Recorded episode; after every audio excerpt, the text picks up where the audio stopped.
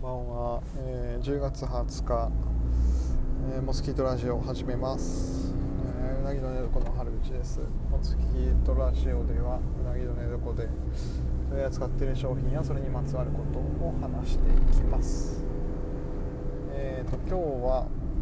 福岡県の浮橋市にある竜宮という会社の、えー、ハシーマという商品について話したいと思います、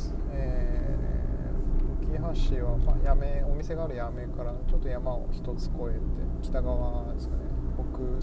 北東側の辺りにあってまあえー、果樹の産地としても有名で、まあ、フルーツも今の季節は柿ですかね。冬柿がこれからだと思いますけど、まあ、柿農家も多いですしであと製麺所が多かったりとか。ですね。酪農じゃないかな。畜産関係もちょっとありますかね。はい。でえー、っと竜宮なんですけれどもあのパシーマという寝具ですね、まあ、タオルえー、っとガーゼ、えーと、脱脂麺あのふわふわの綿の状態の脱脂麺をガーゼですね。あの平織りの生地、えー、挟み込んでサンドイッチ状にした、えー、生地を、えー、作っててまあ、えその素材で寝具を作り、まあ、あとはちょっと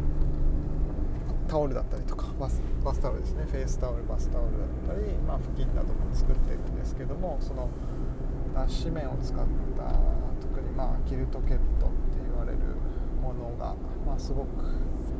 いいのでちょっとその話を軸に今日は話したいなと思います。で龍宮さんはそのまず医療用純度の脱脂麺を作るっていうこともしていましてえー、綿作りっていうのが、まあ、一つ、えー、取り組まれている中での、まあ、キーになります。で不純物を取り除いた綿。ですね。で医療用で使えるような、えー、清潔な綿を使って作っています。でそれをあとはその、えー、ガーゼと呼ばれるのは、まあ、平織りで少しこう隙間が空いたような、えー、織物ですね。あの、まあ、久留米重ねと同じ平織りっていう織り方で、まあ、単純な組織縦、えー、と糸が上下上下を交互に繰り返していって縦方向横方向で、えー、織物を作る平織りで、まあ、ガザ、えーと、ガーゼはなんかガザ地区のあの首都の方かな？のガザっていうところから来てるっていうふうに話を聞いてるんですけどもそのガーゼガーゼですね。ガーゼ。織物をその綿を挟むことで、えーとまあ、布状にしてでその綿が実際吸水性があるので、まあえー、吸水性があってあとはガーゼのあのちょっと層な折り方というか風が抜けるような感じなので、まあ、使って洗ってもまあ乾きが比較的早いし、えー、のでその綿のまあ特徴とか織物の、えー、そのガーゼの特性みたいなのをま組み合わせた形で、えー、それをキルティング化してあのミシンでこう塗って、えー、布状に、えー、仕上げてるものなんですけれども。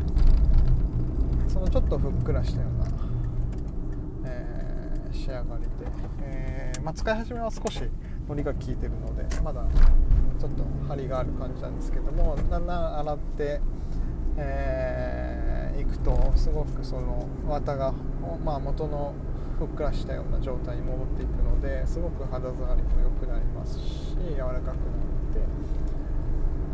えー、るっていうのがまあ一番ですかね。やっぱまあ麺100ですね。はい。あのガーゼの部分もまた脱脂麺も麺のものなんで麺100の、えー、織物キルティングの織物っていう感じですけど、えー、寝てる時やにそのケットを使うと、まあ、夏場もまあそれ1枚で、まあ、冬だったらそれをキルトケット上からまあもう毛布なり、えー、と掛け布団なりして、ま、肌に当たるところで使うとすごく、えー、気持ちいいのでそれ、まあ、そこがおすすめなんですけどもまあキルトケット。あとは敷敷布団的に敷布団じゃないか。敷シーツのように使えるようなものも作られていまして、まあ、その両方で自分がサンドイッチされるとまたすごく心地いいものなんですがそのシルクケットもどれぐらいかな？3年目ぐらいですかね。いやすごく良くてですね。あのか新川さんあのー、ちょっと前話した、えーと、筑後にあるまたまた別であの反対の綿作ったりとかしてる新川さんと話しててそのそれは診断士あの睡眠について詳しいのでそういう話聞いた時に言われてたのがやっぱり寝てる時に、まあ、汗かいたりとかしてその湿気あのちょっと蒸れてくるっていうのをやはりどう解消するかっていうが結構眠りっていうのに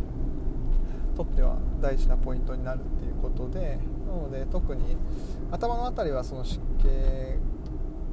あのまたちょっと別な部分もことが求められるらしいんですけど、まあ、体の方に関して言うとそのなるべく湿気を溜め込まないように、えーと、面のものとかでなるべく吸湿してくれるものを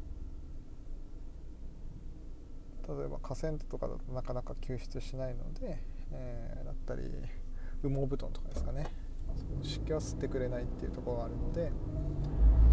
え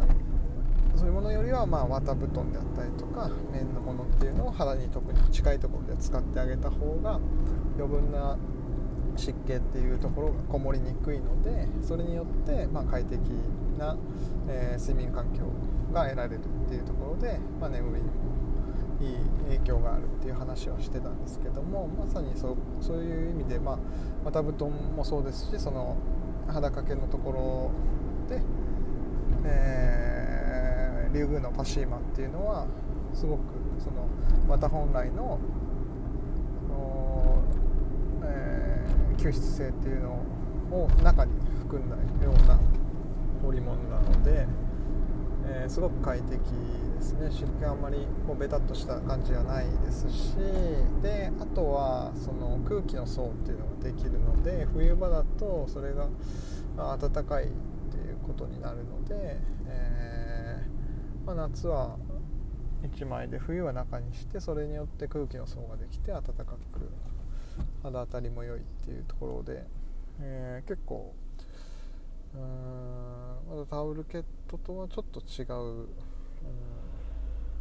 感じですけどその綿綿の状態ですね、まあ、糸を組み合わせたタオルみたいなその繊維、えーと、紡績した糸で出来上がってるものっていうのとちょっとまた違うなんか快適さ良さみたいなのがあるかなと使っていて思うことはあります。ちょっとタンブラー乾燥はあまり向かない綿がちょっと飛び出ちゃったりっていうところがあるので、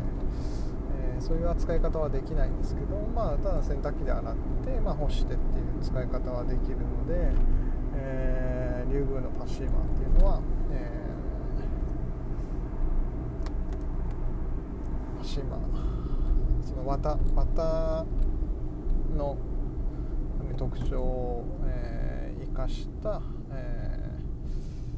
まあ、着るものではないですけど、えー、寝具として、えーまあ、優れたものかなと思います。とまあ副産物的にそういうシ、まあ、バスタオルだったりとか、え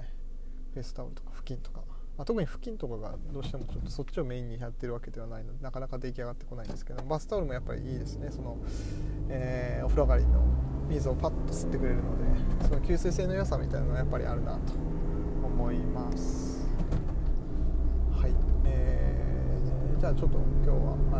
えー、この辺で終わります。リュウグウのパシーマについて話しました。モスキートラジオ終わりにします。ありがとうございました。